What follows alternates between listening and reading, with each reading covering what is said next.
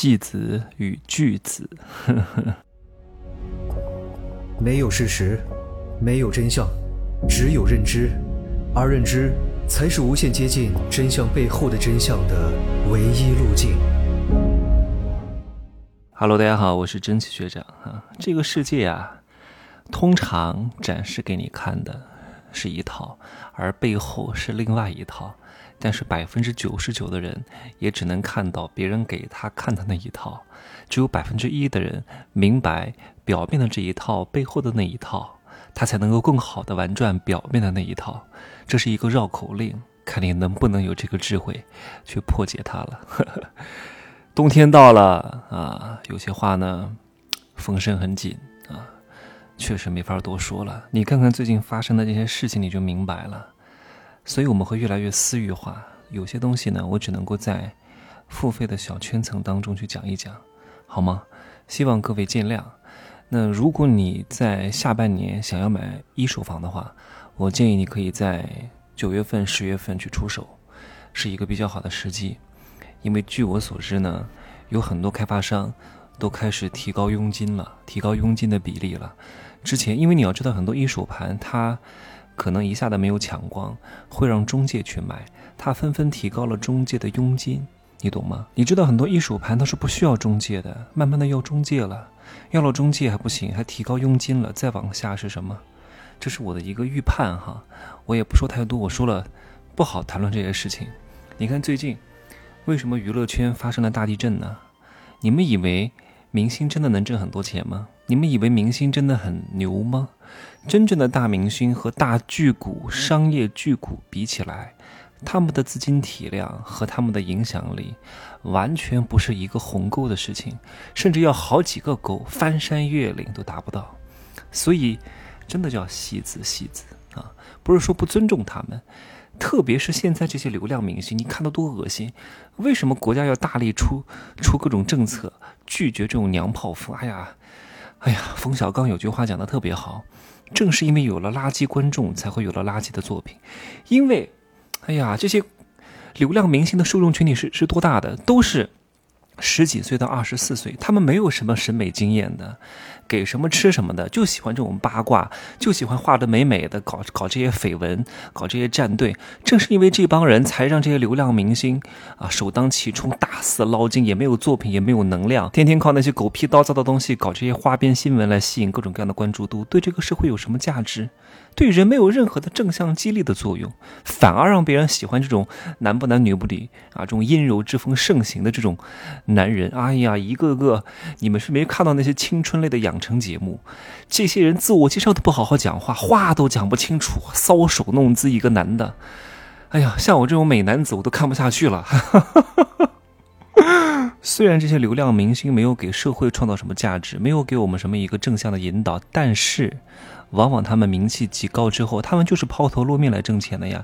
但是有一些巨子啊，有一些金融界的大佬，有一些大的企业家，他没法抛头露面的，需要这些人来当出头鸟。有些东西需要他们去运作，你懂吗？这个叫勾兑呀。我我只能点到这儿了哈，各位，你们自己思量一下。你们想想看，某爽为什么一天能拿二百零八万？你觉得这个钱都是他拿的吗？他能拿到百分之十五就不错了，剩下的钱给谁了？很清楚。你们再看看很多公司在海外上市的名单，在海外上市那不不是那个名单，是那个某些海外快要上市但是又没上市的公司初期的这些股东名单当中，看看有多复杂，你就知道是玩的怎么一回事儿了。你得抽丝剥茧去看一看整个。这种事件的脉络，你才能够理清各个错综复杂的关系，他们是如何搞在一块儿的。哎呀，这个世界很复杂呀。当你能够明心见性，了解这个世界的本源和世界运行的本质规律的时候，你就明白了。你明白了，如果又有行动力，那你不赚钱谁赚钱呢？你看，为什么国内的互联网行业和金融行业没有那么好了？因为这些东西，它靠着。国内的这些人口红利赚到了一波钱，但是它对于提升一个国家真正的国力没有什么太大帮助的。相较于互联网的便捷性，美国真的不如我们。那为什么它很强大呢？因为它有非常高精尖的科技和化工行业。我不知道各位听过几个公司没有？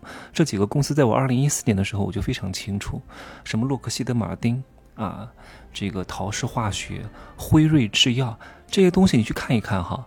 凡是在波音做到中层技术员，差不多入行三到五年，他的薪资是多少？这才是一个国家真正的实力啊！天天搞这些娱乐行业，如果是个小国家还可以啊，拉动整个国家的 GDP。像韩国搞搞娱乐业，国家本来就很小，好吧？但是中国是一个很大的国家，所以光靠搞这些娱乐业，还搞得名声这么不好，天天阴柔风盛行，然后天天炒这些八卦，怎么可能嘛？好吗？我就讲到这么多哈，因为这不能讲太多，我点到即止就好了。越越讲越深，上不了架的。所以一个人真的想要成功的话，不仅是靠个人努力，你一定要最具备的一个能力是什么？知道你在这个世界的位置在哪个段位，以及你在这个时代洪流当中的哪一个节点。接下来你顺着哪个方向、哪个洪流走，可以让你扶摇直上。好风凭借力，送我上青云。你要清楚哪个城市对你来说是更好的。你明白吗？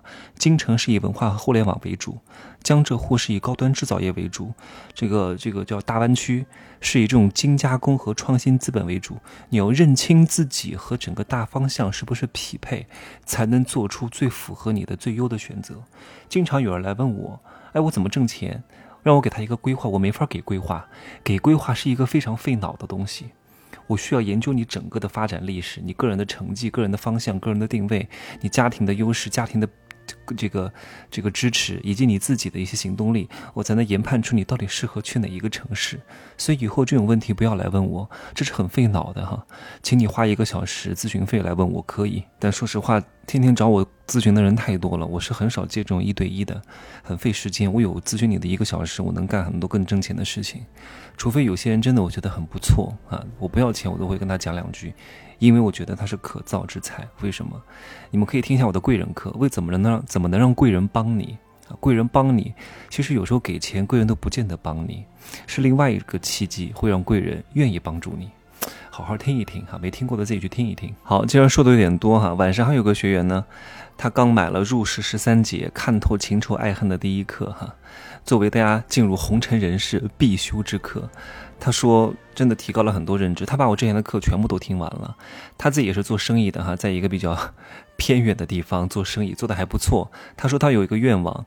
就是希望自己年入一百万的时候请我吃个饭。其实我这个话跟很多人说过，当你能够赚到第一个一百万的时候，我真的要好好见一见你，因为真的第一个一百万太难了。你如果能赚到人生第一个一百万，你就打败了百分之九十五的人，你已经是人中龙凤了。太多人一生你很难挣到这么多钱，尽快在自己年轻的时候赚到。或许我们不能够成为共同扶持的伙伴，但注定能够成为让你开拓眼界，并且逼迫你自己全面升阶的非常优质的朋友圈的。我说了一个好的导师，不是他讲课有多好。不重要，那是讲师。企业里面的内训师一大堆，口若悬河，但他不是你的榜样。一个好的父母不是讲的有多好，是以身作则，活成了你想活的样子，这才是真正的意义和标杆儿。太多人弄错了，好吧，不说多了哈。就这样讲吧，也不早了哈，快十一点了，可以加我的微信，真奇学长的拼手字母加一二三零，备注喜马拉雅，通过概率更高。你可以获得我在朋友圈发的私密的东西哈，有些话也不好在这讲的。好，拜拜。